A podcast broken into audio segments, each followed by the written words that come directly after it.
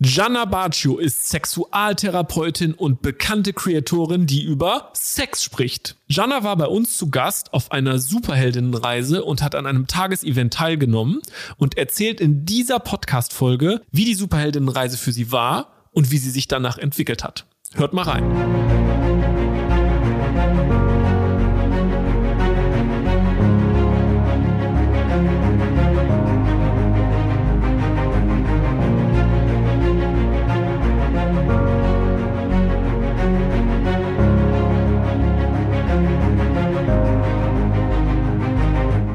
Meine lieben Zuhörerinnen und Zuhörer, herzlich willkommen zu einer neuen Folge vom Biz Hero Podcast.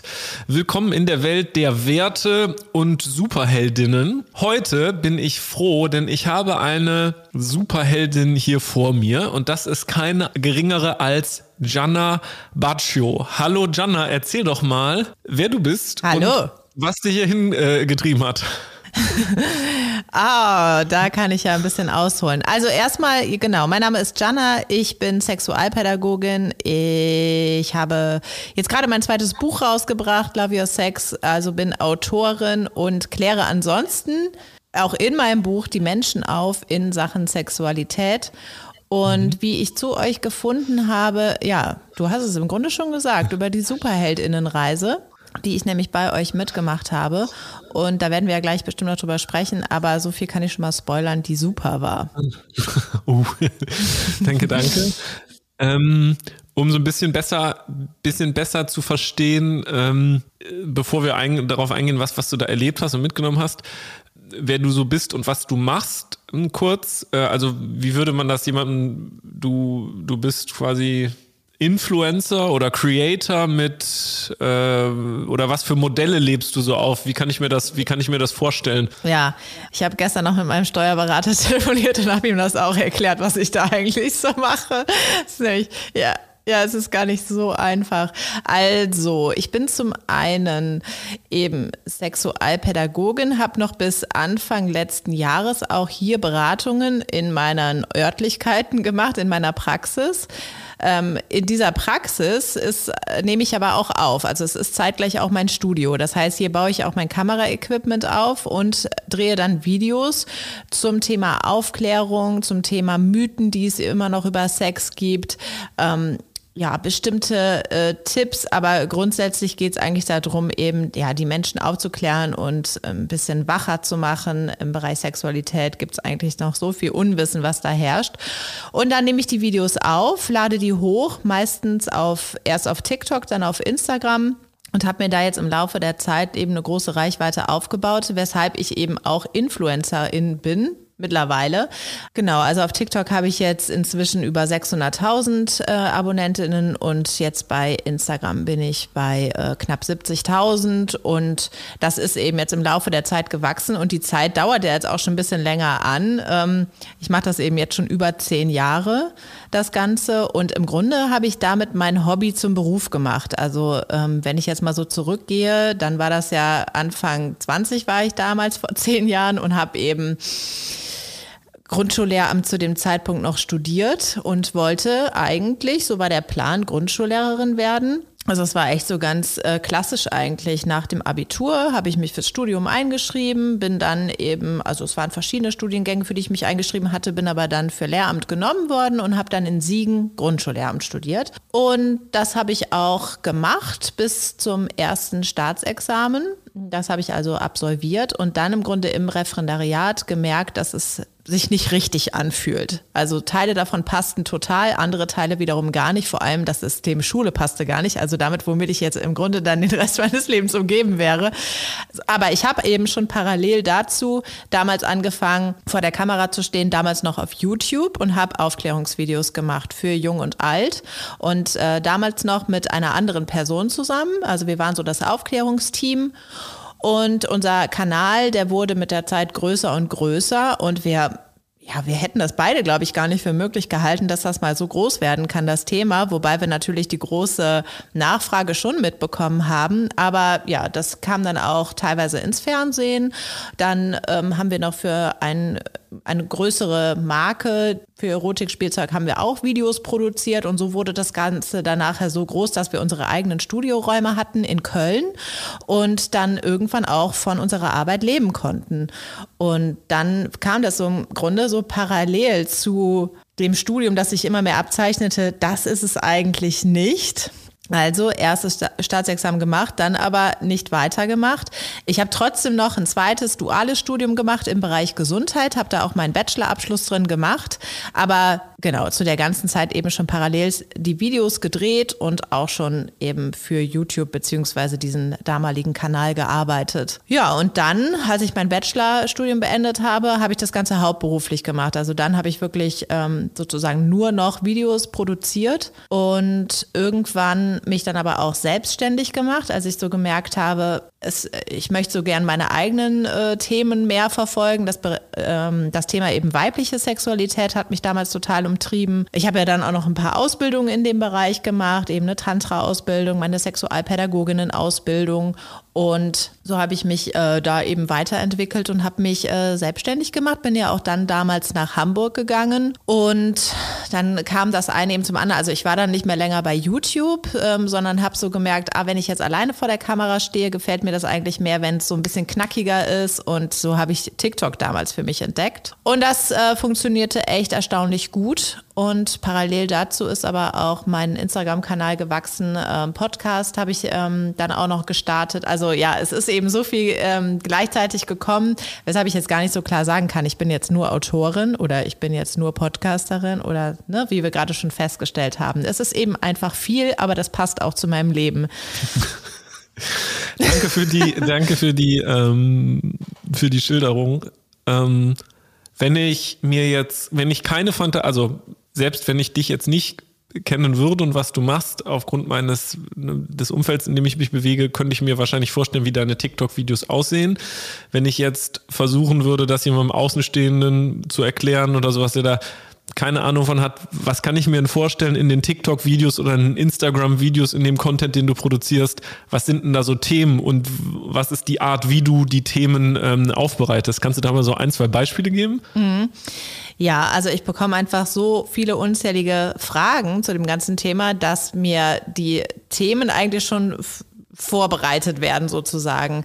Wie ich das immer mache, ist, dass ich eben dann mit der Frage starte, die an den Anfang des Videos stelle, beispielsweise wie lange habe ich eigentlich Ausfluss, um jetzt mal direkt zur Sache zu kommen? Oder sind eigentlich Erektionsprobleme normal? Oder wie kann ich eigentlich auch noch in einer Langzeitbeziehung die Libido aufrechterhalten? Also total breit gefächert, wie man schon sieht. Und dann stelle ich die Frage zu Anfang und versuche eben im Verlauf dieses Videos, was ja auch nicht besonders lang ist, sondern meistens eben eine bis drei Minuten lang, äh, versuche dann diese Frage aufzuklären, damit der Zuschauer, die Zuschauerin am Ende mit der Antwort rausgeht. Und was ja häufig dahinter steht, hinter so einer Frage, ist ja die eigentliche Frage, nämlich bin ich eigentlich normal? Also beispielsweise bin ich eigentlich normal damit, dass ich Erektionsprobleme habe? Oder bin ich normal, dass ich immer noch Ausfluss habe? Oder bin ich normal, dass ich keine, keine Lust auf Sex momentan habe? Und ich kann ja in der Regel in diesem Video diese Antwort auch geben, nämlich ja, du bist total normal und das hat die und die Gründe und wenn du das verändern möchtest, dann kannst du das und das machen. Genau, also ich äh, versuche relativ schnell zum Punkt zu kommen. Ich versuche die, nicht ich versuche, sondern ich nenne die, die Dinge beim Namen und ähm, benutze korrekte Begriffe. Also ich rede nicht drum herum. Und ich glaube, das ist das, was auch die Zuschauer und Zuschauerinnen daran mögen, dass sie eben auch das Gefühl haben, dass sie bei mir unverkrampft über das Thema Sex sprechen können, dass sie sich öffnen können und dass ich ihnen auch eine qualifizierte Antwort gebe und nicht irgendwas, was ich mir mal, keine Ahnung, irgendwann ausgedacht habe oder was ich einmal in meinem Leben erlebt habe, sondern nee, nee, das hat schon auch einen fachlichen Hintergrund. Krass, also ja, ich finde also es sind mittlerweile hunderte Videos entstanden äh, und mhm. ganz häufig werde ich auch gefragt, sag mal Jana, pff, irgendwann ist das ganze Thema doch jetzt mal ausgelutscht, oder? Dann sollten doch eigentlich mal die Fragen ausgehen, aber ist noch kein Ende in sich, zumal ja auch die Themen immer wieder neu bespielt werden können, weil sich teilweise dann auch Dinge ändern oder mir fällt ein, ah, das kann ich an der Stelle noch besser machen, dann drehe ich das Video nochmal. Ähm, ich glaube, so schnell werden mir da jetzt die Themen nicht ausgehen. Kann ich mir, ja, Wahnsinn. Ähm, jetzt spreche ich, sitzt vor mir eine auf mich sehr selbstbewusst und stark wirkende ähm, Person des öffentlichen Lebens, ja, mit einem auch noch einem Themenspektrum, wo wahrscheinlich der ein oder andere rot werden würde, wenn er darüber redet und wenn er gar in der Öffentlichkeit drüber reden würde, mhm. ähm, das noch schlimmer wäre. Und ich fände, also da würde ich oder da freue ich mich drauf, äh, heute mit dir auch vielleicht diesen Prozess oder die Entwicklung zu beleuchten. Wie bist du jetzt dahin gekommen und äh, wie hast mhm. du dich da ent, ähm, entwickelt, menschlich, persönlich? Ähm, und da freue ich mich schon total drauf. Und deswegen freue ich mich auch darauf, mit dir darüber zu sprechen, wie wir uns ja auch ähm, kennengelernt haben oder näher kennengelernt haben bei der Superheldinnenreise, die du ja als Teilnehmerin durchlebt hast an einem Tagesevent, mhm. die wir ja ähm, anbieten, um Menschen ihre eigenen Werte, Fähigkeiten, Superkräfte klar zu machen. Ähm, kannst du mal kurz schildern, was würdest du ne, aus deiner Sicht, was ist die Superheldinnenreise und was hast du da erlebt? Also, ich habe da eine Heldenreise erlebt und kannte, also habe ja auch schon so im Laufe der Zeit ähm, Heldenreisen immer mal wieder selbst gehört. Also ich konnte was mit dem Begriff anfangen. Es war mir jetzt nicht komplett neu. Aber jetzt im Verlauf eurer Superheldinnenreise wurde das Ganze ja auch nochmal erklärt, was passiert eigentlich bei so einer Heldenreise und ähm, erlebt eigentlich jeder von uns mal eine Heldenreise und an welchen Stationen kann man das festmachen? Also ihr habt das ja, fand ich nochmal total gut auch erklärt, welche Stationen gibt es da eigentlich und ähm, habe das ja auch mit dem Thema Werte verknüpft. Was haben eigentlich die eigenen Werte damit zu tun? Und sie haben ja insofern was damit zu tun, ähm, dass wenn ich nicht konform zu meinen Werten lebe, dann kommen eben immer wieder Hürden im Sinne dieser Heldenreise, die es zu überwinden gilt, wenn ich das denn möchte. Und ansonsten bin ich wahrscheinlich nicht ganz happy in meinem Leben. Und wir haben ja dann auch ähm, unseren Wertetest da gemacht während der Superheldenreise und was, was ich eben total spannend fand, war dann auch von anderen Menschen gespiegelt zu bekommen. Was sehen sie denn eigentlich in mir? Weil das ist ja häufig nicht unbedingt deckungsgleich mit dem, was man selber von sich hält oder wie man sich selber fühlt. Das fand ich total stark. Und genau, wir haben dann diese äh, Werte weiter beleuchtet und inwiefern leben wir eigentlich die Werte zum jetzigen Zeitpunkt und welche Superheldin, welcher Superheld steckt da eigentlich und schlummert in uns und wer möchte da eigentlich raus? Und ja, du hast jetzt gerade gesagt, dass ich sehr selbstbewusst wirke und heute fühle ich mich auch total selbstbewusst und bin total so in meiner Kraft, aber das ist eben auch nicht immer so. Und das ähm, finde ich passt dann zu dem Thema Werte, weil das ist meistens dann nicht der Fall, wenn ich nicht konform zu meinen Werten lebe. Dann bin ich nicht in meiner Kraft und dann merke ich, irgendwas läuft gerade schief und fühlt sich gerade nicht gut an. Und wir werden ja bestimmt gleich auch noch mal meine, meine Werte näher beleuchten. Aber ähm, ich bin zum Beispiel ein Mensch, ich, ich liebe halt die Autonomie und ich kann voll gut so für mich alleine sein und nicht umsonst, äh, ja, habe hab ich gut Bücher schreiben können, weil ich da auch in der Zeit gut alleine sein konnte. Und das ist eben eine totale Fähigkeit, die mich auf der einen Seite total enabled, aber auch auf der anderen Seite irgendwie zurückhalten kann. Und wenn ich dann eingeschränkt werde in meiner Autonomie und das habe ich ja eben noch gar nicht erwähnt, aber ich bin eben auch Mutter eines kleinen Kindes, dann ähm, kollidieren da manchmal auch die Werte, die einerseits gefordert werden von meinem Kind, nämlich auch natürlich ähm, ich möchte nicht aufopferungsvoll sagen, sondern einen anderen Begriff. Also eben mich natürlich äh, zu kümmern und gleichzeitig aber auch meine Autonomie zu wahren. Und wie schaffe ich das eigentlich, da ein gutes Gleichgewicht zu haben?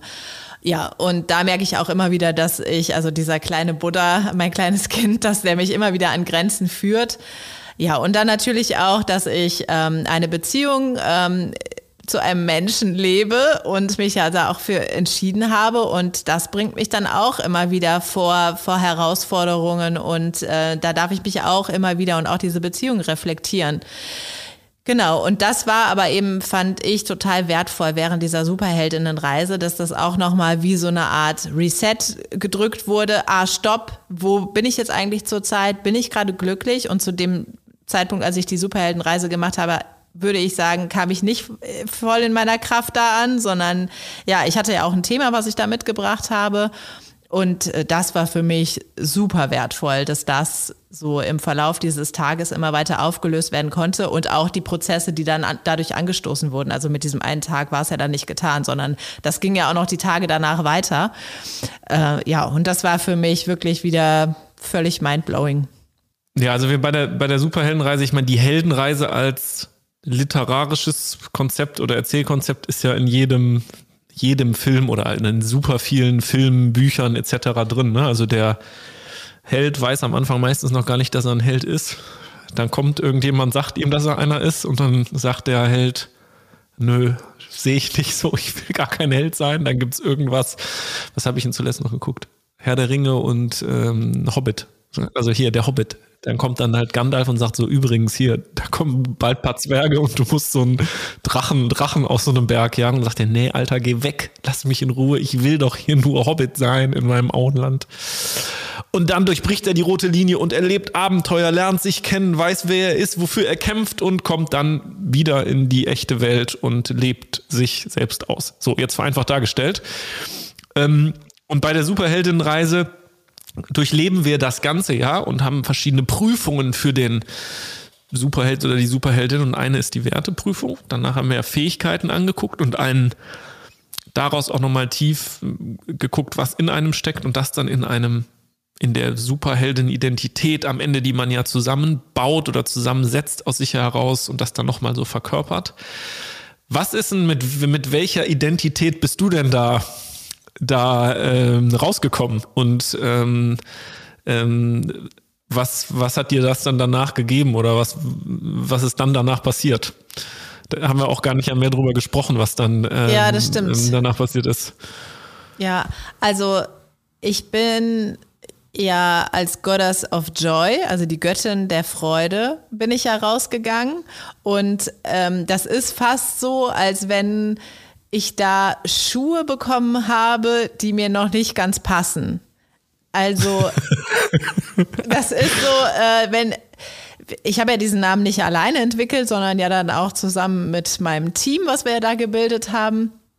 Und äh, da ist dieser, dieser Name ja auch entstanden. Und das war ja auch ein total äh, interessanter Prozess, wie dieser Name dann entstanden ist. Und eben da wurde mir ja auch nochmal so gespiegelt, ah, das sehen die Leute in mir, dass ich eben die Fähigkeit wohl habe, etwas in Menschen zu entzünden und etwas anzufachen und dass ich ähm, ja eine, eine Ausstrahlung habe, die eben auch bei Menschen ankommt, was mich ja auch total ehrt, aber ähm, zeitgleich eben auch nicht immer bei mir so präsent ist. Ne? Und dann aber auch diesen Namen festzusetzen, nein, ich bin die Goddess of Joy, aber was brauche brauche ich denn auch dafür, um in dieser Kraft zu sein? Ja, ich muss auch gut bei mir sein. Und ich da, also ich halte ja diese Fackel auch in der Hand und gleichzeitig auch so ein Schutzschild, um wiederum Trolle und ungefragte Meinungen und so weiter abzuhalten.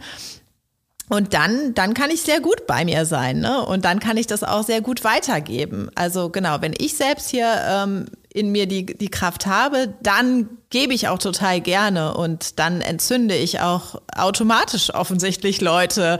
Ähm, genau, und was du eben beschrieben hast mit der, mit der Heldenreise, ähm, das habe ich ja, wenn ich jetzt mal so rekapituliere, im Grunde selbst ja auch in meinem Leben erlebt. Also ich irgendwie war ja so ein, so ein Weg vorgeebnet und das wäre bestimmt ein Weg gewesen, der auch meinen Eltern gut gefallen hätte. So, jetzt wird die Tochter Grundschullehrerin. Und dann aber auch zu merken, ach, es fühlt sich nicht, nicht richtig an, das ist es irgendwie nicht. Und dann hatte ich ja zum Glück auch den Mut, damals dann zu sagen, ich mache es nicht weiter. Auch wenn ich jetzt so kurz vor dem Ziel stehe und jetzt kurz davor bin, auch Grundschullehrerin zu sein, ich mache es nicht. Ich folge meinem Naturell, ich folge dem, wo mein Herz für brennt, nämlich für ja, Menschen aufklären, in meinem eigenen Rahmen aber auch und äh, Videos zu drehen, da eben zu sprühen und andere Leute anzuzünden.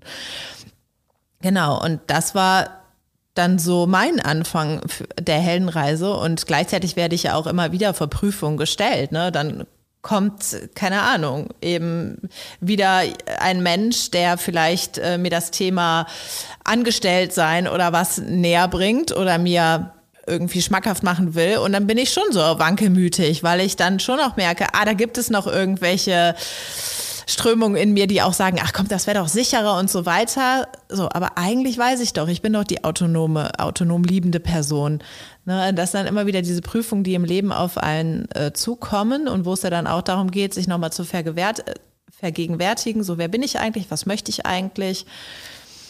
Ja, und das äh, kam aber dann im Verlauf dieser Superheldenreise auch nochmal für mich raus. Also da hatte ich das Thema, das weiß ich noch am Anfang des Tages, ja, wie kann ich eigentlich wieder mehr Leichtigkeit äh, in mein Leben bringen? Ich spüre es gerade nicht so.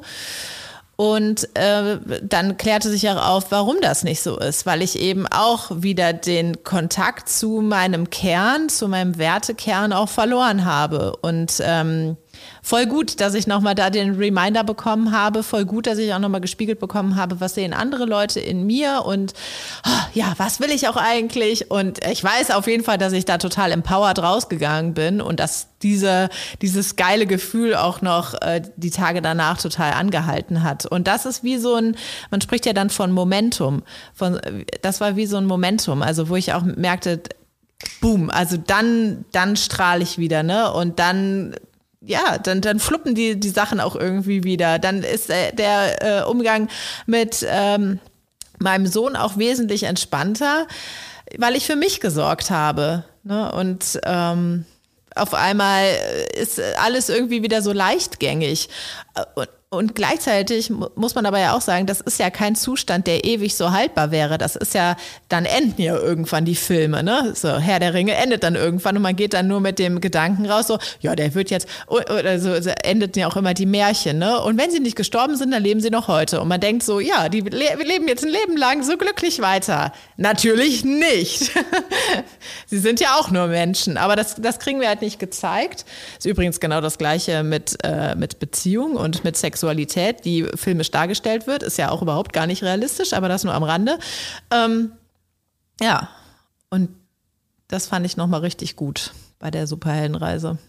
Ähm, ja, danke dir vielmals. Ich finde das total, äh, das freut mich und berührt mich natürlich sehr, dass es das äh, mit dir äh, gemacht hat. Und das ist ja das, das Ziel. Ähm, und du lebst es ja auch wirklich in, in der Öffentlichkeit aus und man kann sich's angucken, aber ich glaube, jeder, jede, jeder Mensch kennt diese Situation der, der das, wenn irgendwas nicht in die richtige Richtung läuft und wie sich das anfühlt und was das bei dem einen manifestiert sich das über weiß ich nicht, Depression, mentale Themen, bei dem anderen körperlich, aber selbst das Gefühl so, oh, da passt irgendwas nicht, mein Bauch sagt mir was Falsches und gerade diese Phasen, wo Umbrüche passieren, auch im, im, im Leben ja immer wieder, wo man Entscheidungen trifft, soll ich das jetzt machen, ne? wie du gerade gesagt hast, mache ich jetzt mein Studium fertig, mache ich das irgendwie, werde ich jetzt Grundschullehrerin? Oder ah, da ist irgendwas, was mir sagt, dass ich es nicht tun sollte. Aber dann sind da trotzdem noch andere Leute in meinem Umfeld, in meiner Außenwelt, die Erwartungen haben, die was von mir wollen. Und wie entscheide ich mich? Ähm, jeder, der solche Themen und Entscheidungen hat, ähm, ich glaube, dass dieser Prozess, so auch das so einen Tag zu durchleben, sehr, sehr viel Klarheit schafft.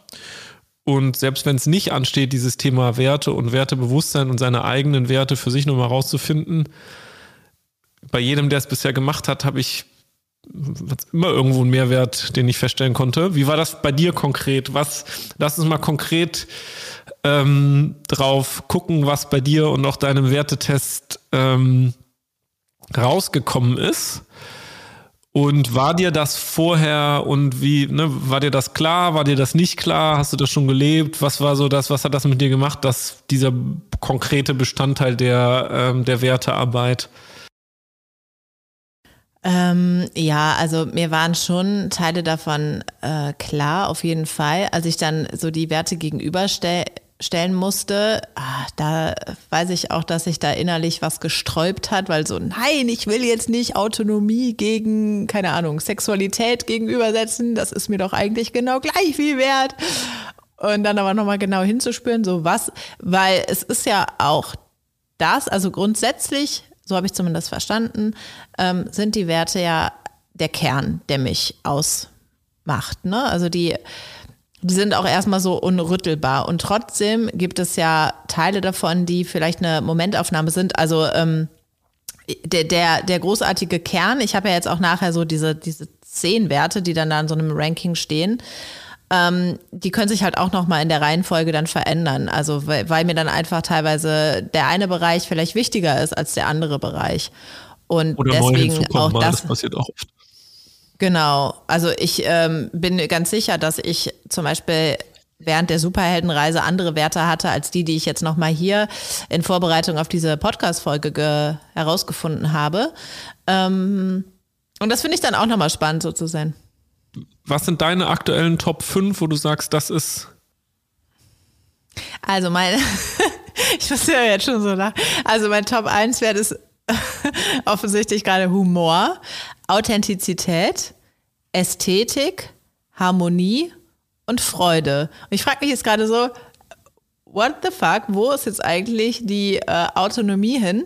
Aber ich weiß noch, ich weiß noch ganz genau, dass die in, für mich in Authentizität steckte. Und ähm, genau, an späterer Stelle kommt ja dann auch noch das Thema Nachhaltigkeit, Begeisterung, Sexualität, ist auch noch in meinen Top Ten Werten. Ähm, genau, aber meine Top 5 sind eben Humor, Authentizität, Ästhetik, Harmonie, Freude. Ja. Und Freude, äh, genau, trifft es ja total gut. Das weiß ich, dass es auch noch unter meinen Top 5 Werten während der Superheldenreise war. Das war ja mit das Thema, wo ist die Freude in meinem Leben? Genau. Und bei mir äußert sich eben, das hast du ja eben auch schon ähm, gesagt, äußert sich dieses nicht konform zu den Werten leben im Depressionen. Ich bin echt, ich habe es mir noch nie diagnostizieren lassen, aber ähm, ich bin wie depressiv. Also ich bin echt so, ich äh, verkriech mich dann, ich habe auf nichts Bock, ich denke, alles scheiße und so bin ich dann. Und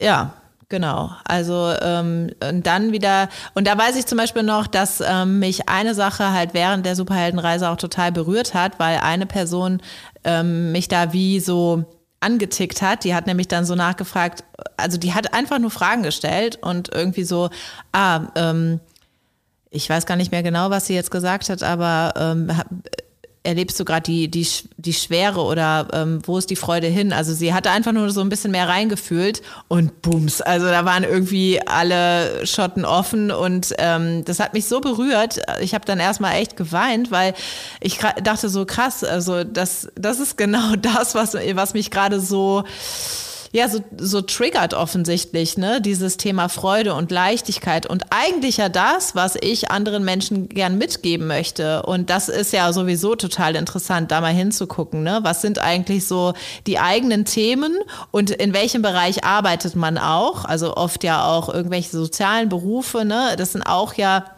häufig Themen, die in einem selbst sind und auch vielleicht nicht genügend Aufmerksamkeit bekommen haben oder äh, noch mehr Aufmerksamkeit haben wollen.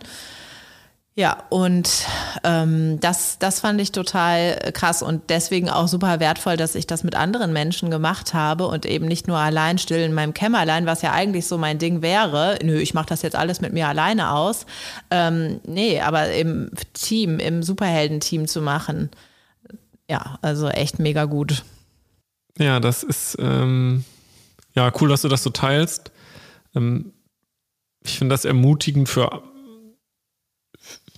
für andere halt, sich auch damit zu beschäftigen, gerade dieses, ne, dann allein kommt man eben manchmal auch nicht so weit und es reicht ja auch manchmal für sich selbst oder ich persönlich habe auch die Erfahrung gemacht, dass bei solchen Formaten oder auch Programmen oder äh, ja, Workshops, die ich besucht habe, es für mich enorm bewegend war, zu sehen, was jemand anders gerade durchmacht. Und ich alleine darüber für mich ganz viel mitgenommen habe, ohne dass es jetzt explizit um mich ging. Das ist ja auch nochmal äh, oft so, dass es total, wenn Menschen dann auch emotional über ihre Themen wirklich authentisch und echt sprechen und man merkt, dass sie berührt sind, ähm, dass das ähm, für mich selbst war das auch immer enorm bereichernd. Ähm, ja. Ähm, ja, und die, wenn wir jetzt dann, okay, die, die, das Thema Werte der Goddess of Joy, die wir dann ja auch jetzt in diesem Bild hier äh, angucken können, ja, ähm, die hat ja aber auch noch irgendwie ein Erscheinungsbild und Waffen oder irgendwie so ein, äh, wie ist es dazu gekommen und was ist, was ist da dann noch passiert und äh, was machst du im Alltag damit? Mhm. Ja, ähm, Teile davon habe ich eben schon gesagt. Also für mich geht eben ganz viel darum auch, dass ich für mich selbst sorge. Und wie kann ich am besten für mich selbst sorgen? Indem ich eben auch ähm, ja, gewisse Dinge abhalte von mir, die mir einfach nicht gut tun. Und ich glaube, da ich ohnehin schon dazu tendiere, ähm, ja, depressiv oder äh, ähm, so schlecht drauf zu kommen, äh, auf gewisse Sachen bin ich davon getriggert, wenn, ähm, wenn dann auch noch Kommentare oder ähm, ja, Menschen in meinem Umkreis halt äh, Dinge sagen, die mir einfach nicht gut tun. Und da muss ich halt da für mich selbst sorgen. Also da ist natürlich ein Appell an meine Selbstwirksamkeit und an meine Selbstverantwortung, dass ich da gut für mich selbst sorge und mich davon abschotte.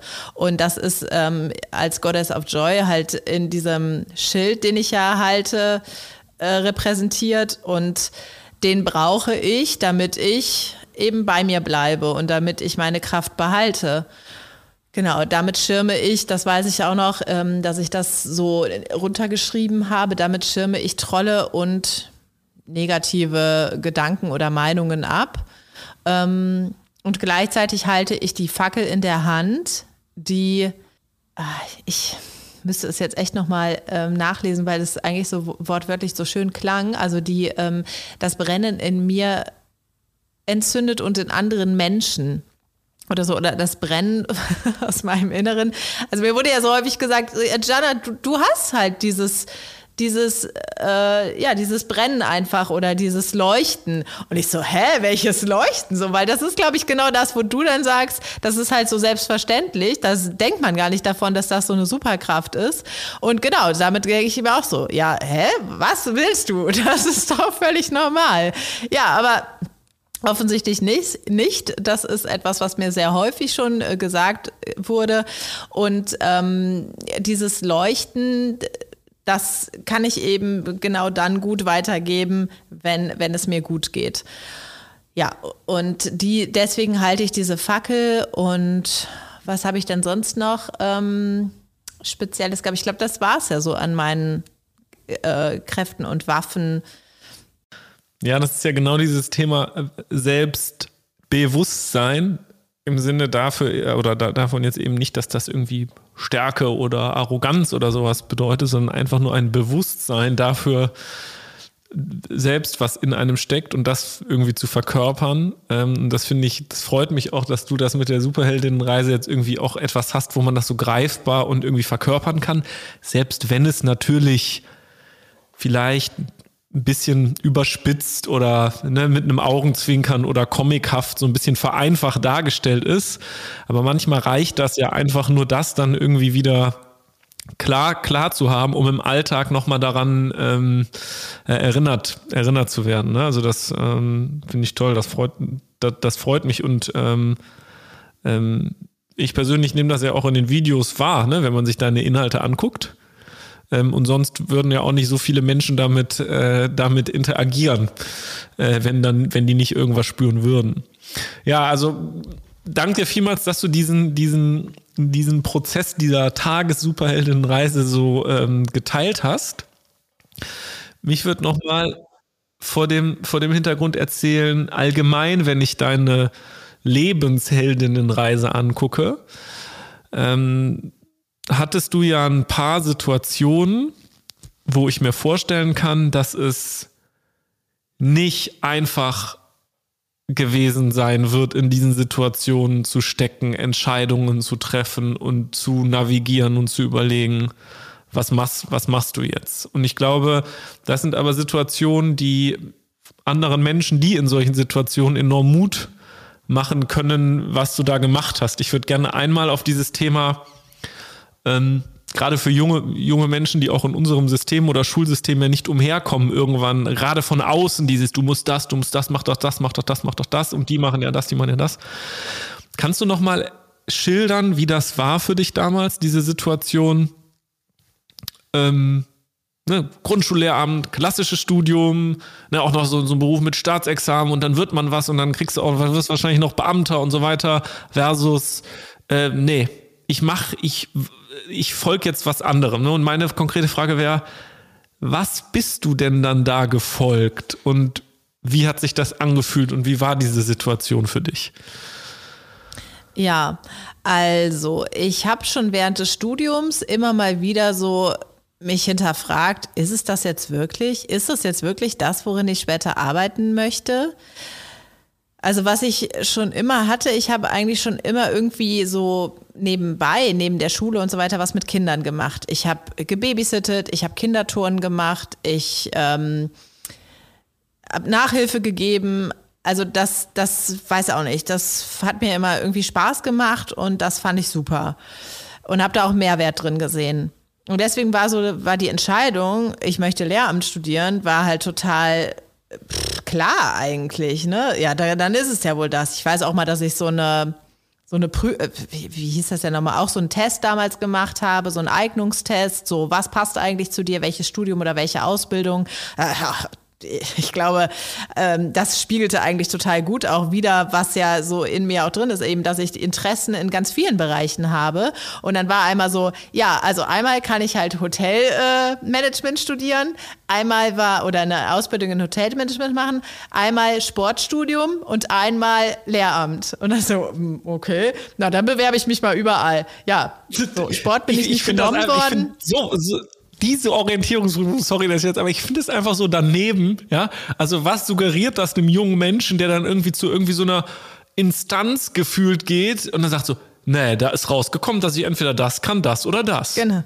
Genau, die hat mir jetzt gesagt, wer ich bin, ne? Ja, aber so, man, also ich habe mir auch total viel Orientierung im Außen gesucht, weil ich die Orientierung selbst in mir nicht hatte und auch nicht das Selbstbewusstsein hatte. Ähm, ich habe immer, das weiß ich auf jeden Fall noch, die Menschen um mich herum bewundert, die ganz genau wussten, ja, ich möchte Tierärztin werden. Völlig klar. Und die ist heute Tierärztin und die ist total happy. Wow, fand ich super. So kann, war das ja, bei klar, mir kann nicht. Ja, auch gut gehen, ja, sicher. Und ähm, ja, also ich habe schon immer dann gemerkt während des Studiums, das fühlt sich irgendwie nicht ganz richtig an und auch während der, du machst ja dann auch, das bin ich natürlich auch oft gefragt worden, ja, aber da, da musst du doch dann spätestens im Praktikum mal gemerkt haben, dass das nicht das Richtige ist. Ja, habe ich auch. Ich habe auch gemerkt, dass es nicht das Richtige ist. Hab ich, ich, trotzdem habe ich damals nicht den Mut gehabt, jetzt zu sagen, Reißleine, auf Wiedersehen, sondern ja, komm, es ist ja jetzt auch keine reale Situation. Ich bin hier Praktikantin, ich darf noch nicht am Unterricht richtig teilnehmen, ich sitze hier hinten, ich finde es komisch, fühle mich merkwürdig, habe hier noch gar keine Autorität in dieser Klasse, ich gehe total unter. So, das fühlte sich nicht richtig an. Ja, und dann so während des Studiums immer mal wieder überlegt, oh, ist das wirklich, ach komm, ich mache jetzt weiter, ich mache weiter, ich mache weiter, ich ziehe das jetzt durch. Und dann aber im Referendariat, das weiß ich auf jeden Fall noch, ähm, also ich bin fast jeden Tag mit Bauchschmerzen zur Schule gegangen, weil ich halt keine Lust hatte, also keine Lust, ich, ich habe mich einfach nicht auf das gefreut, was dann kommt.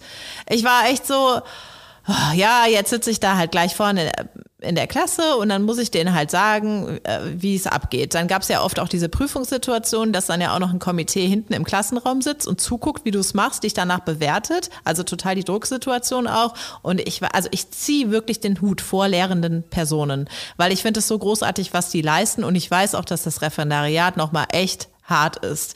Und auch ja nicht die reale Situation nachher dann als Lehrende widerspiegelt. Ja, also da war auch schon so, dass ich da echt jeden Tag schon diese Symptome meines Körpers ja auch gezeigt bekommen habe. Mir tut das nicht gut. Es tut mir körperlich weh, wenn ich hier hingehe. Und dann gab es einen Tag, wo die ähm, Lehrkraft, die mir zugeteilt war, als meine so, ähm, die mich an die Hand da genommen hat im Referendariat, dass die krank war und ich war eben dann den ganzen Tag in der Klasse. Und da, ich war durch am Tagesende. Danach war für mich klar, da werde ich nie wieder hingehen. ja, klar, dann gab es natürlich auch trotzdem die Leute, die gesagt haben, ja, da muss man sich halt auch durchbeißen. Da muss man sich durchbeißen, muss dann auch da dranbleiben. Und ich glaube, für Teile stimmt das auch, aber mit diesen ganzen Symptomen, die ich schon vorher hatte, war für mich dann spätestens da klar, ich will das nicht machen. Ich will das nicht machen. Und selbst wenn ich jetzt noch mal einen Tag hingehen muss, weiß ich einfach, ich will das nicht machen.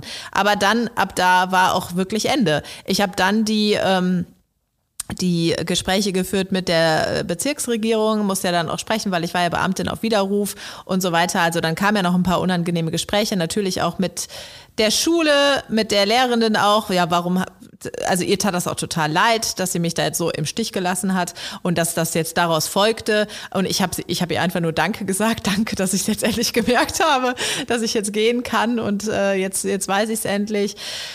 Ja, ähm, so war das. Also ich hatte schon diese ganzen Vorboten und äh, dann aber irgendwie, das war trotzdem nochmal wie an diesem Tag so völlig fertig sein und Luft holen. So, und jetzt spreche ich es einfach aus. Jetzt spreche ich es aus, dass ich das nicht weitermachen möchte. Also äh, das, ja, kann vielleicht dann weiterhelfen, zum einen sich selber eben wahrzunehmen, von außen zu beobachten, auch sich ruhig mal durchzubeißen. Ich habe mich ja durchs Studium gebissen. Also das habe ich ja schon alles gemacht, die ganzen Prüfungen gemacht und so weiter. So, und dann aber auch für sich immer wieder gegenzuchecken, wie fühlt es sich, wie fühlt es sich an? Und ähm, kann ich mir das vorstellen, dass ich jetzt darin ein Leben lang oder wie lange auch immer, aber zumindest mal für eine Zeit arbeiten möchte. Und das fand ich sowieso schon immer schrecklich, die Vorstellung, dass ich dann für den Rest meines Lebens oder auch nur für zehn Jahre meines Lebens Lehrerin bin. Da dachte ich mir schon so, oh nee, ich will doch eigentlich frei sein. Ich will, das war immer so mein Gedanke, ich will doch eigentlich frei sein. Und Lehrkraft zu sein war für mich nicht frei. Im Vergleich, wenn ich jetzt jemand, wenn ich mich gerade in so einer, in einer Phase befinde, so eine Entscheidung zu treffen, aber nicht weil, also wann weiß ich, dass es richtig sich anfühlt und wo ich nicht, also dieses, weil ich kenne diese Situation auch, ich hatte die auch und ich weiß, dass viele Menschen die auch haben. Und wenn ich mhm. mich mit irgendwie oft mit jüngeren Menschen austausche oder sowas, die sich in solchen Situationen befinden, die das halt nicht so wissen wie die Tierärztin, die schon immer wusste, ja, ne, ich mach das. Zu wissen, diese, diesen Grad rauszufinden, ab wann ist es denn? Ab bis wohin muss ich durch, um rauszufinden, ob es das Richtige ist? Und ab wann weiß ich, dass es nicht das Richtige ist? Und wie fühlt es sich dann an, wenn ich das Richtige rausfinde? Kannst du mal das Gefühl beschreiben, was du dann hattest, konkret? Also, als du gemerkt hast, dass du den richtigen Themen für dich auf der Spur dann warst? Also für mich war es ja dann auch so, dass ich relativ leicht gefallen bin. Also ich habe ja dann das Ganze mhm. zwar abgesagt zu dem Zeitpunkt und gleichzeitig das Gespräch dann mit der Bezirksregierung geführt, die mhm. mir dann auch gesagt hat, ja, okay, Sie können jetzt ausscheiden, aber Sie können halt auch wieder zurück. Also das war mir dann ja schon klar, ich falle relativ weich, weil ich habe das erste Staatsexamen und damit kann ich auch noch mal Lehrerin werden. Das geht. Und das war im Grunde auch das, was ich meinen Eltern damals gesagt habe. Hier, Mama und Papa, ich habe das zwar jetzt abgesagt, aber theoretisch kann ich noch mal da zurückgehen. Ähm, und das, das war für mich, glaube ich, total hilfreich, weil ich dann schon noch so dieses Thema Sicherheit in meinem Rücken hatte, dass ich ja diese innere Sicherheit hatte, es wird jetzt nichts großartig passieren, selbst wenn ich mhm. da wieder zurück will. Aber nachher dieses Gefühl, was ich dann hatte, als ich das einmal ausgesprochen habe und die ganzen Konsequenzen ja dann auch getragen habe, das hat sich wie Freiheit angefühlt. Und dann hat sich ja immer mehr auch herausgestellt, nee, es ist der richtige Weg, den ich hier wähle. Ähm, also jetzt vielleicht für Menschen, die halt ganz, ganz unsicher sind, ähm, die Gegenprüfung vielleicht auch mal zu machen, also auch mhm. mal sich das Worst-Case-Szenario auszumalen. Was würde denn dann eigentlich passieren? Für mich war ja das Worst-Case-Szenario, ähm, okay, ich werde nachher herausfinden, dass es nicht die richtige Entscheidung war, und dann werde ich halt wieder Lehrerin. So, ne? das, das kann jetzt schlimmstenfalls mhm. passieren.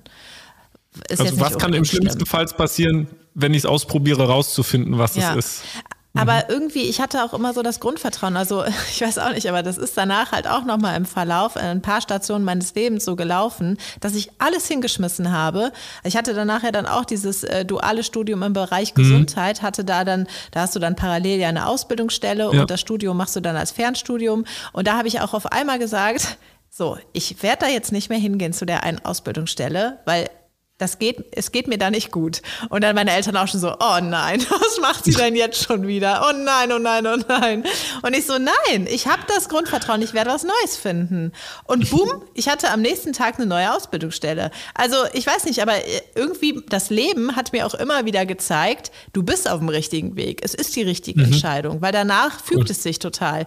Oder ich habe die Beziehung äh, hingeworfen und äh, am nächsten Tag hatte ich irgendwie schon gefühlt die, nächst, die neue Wohnung, wo ich dann drin leben konnte, die halt ein absoluter Traum war. Also ich weiß auch nicht, aber ich hatte immer das Grundvertrauen, ich, das wird nichts passieren, weil was soll, was soll schon passieren? Und ganz ehrlich, Leute, was soll passieren? Selbst wenn ihr nicht zurück könnt in den Job, was soll passieren? Es ist doch egal. Also du wirst doch aufgefangen in Deutschland von unserem Sozialsystem, sozialen Gesundheitssystem. Das ist das eine. Zum anderen denke ich mir auch mittlerweile, selbst wenn du rausfindest, es war die falsche, in Anführungsstrichen, falsche Entscheidung, was ist denn schon richtig und falsch? Du hast doch danach dann nur eine Erfahrung gemacht und die führt dich dann auch wieder irgendwo anders hin. Also die, was ich, das war früher oft mein Gedanke, ah, mache ich das oder das, das oder das, das oder das. So, richtig oder falsch? Nee, das ist gar nicht die Entscheidung, sondern mache ich jetzt die eine Erfahrung oder die andere Erfahrung? Aber das Ding ist ja, dass wir halt denken, wenn wir einen Fehler machen, ist halt, geht die Welt unter. Und wenn du einen Fehler machst, dann merkst du das aber ja auch. Und dann machst du halt wieder was anderes. Aber die, unsere Fehlerkultur ist ja eigentlich das Verwerfliche, ist ja eigentlich das Schwierige es ist wahrscheinlich ja auch nicht zum ersten Mal, dass ihr das jetzt feststellt innerhalb dieses Podcasts, aber das habe ich eben für mich auch gemerkt, dass halt so wie ich mit Fehlern umgegangen bin, auch nicht gesund ist. Nämlich dann zu denken, ah, scheiße. Sondern, nee, es ist egal.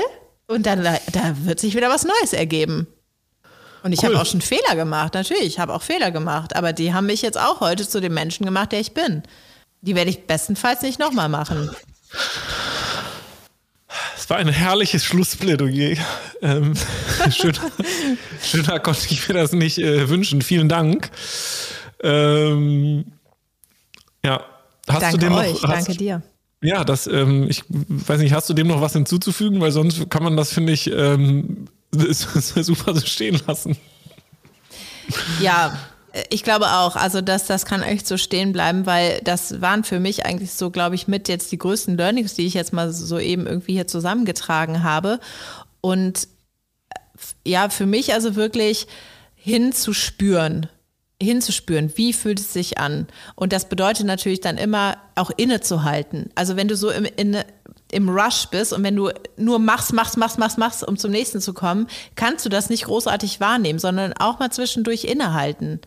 Ja, liebe Jana, dank dir vielmals für den tiefen Einblick und dass du das so mit uns geteilt hast. Ähm, da gehört, finde ich, viel Mut zu und ich äh, erkenne das sehr an, bin sehr dankbar dafür. Vielen, vielen Dank ähm, an alle Zuhörerinnen und Zuhörer, die sich das angehört haben. Ähm, ja, guckt euch gerne mal an, was, was Jana so macht. Ähm, kommentiert, guckt es euch an, lasst Fragen da, stellt Fragen über Themen, die über die äh, sie uns dann oder über die du uns dann aufklärst. Und ich freue mich ähm, fürs Zuhören und freue mich ähm, aufs nächste Mal. Ähm, genau, und bis dahin alles Gute und auf Wiederhören. Tschüss. Und dank dir, Jana, dass du da warst. Sehr gerne. Danke euch.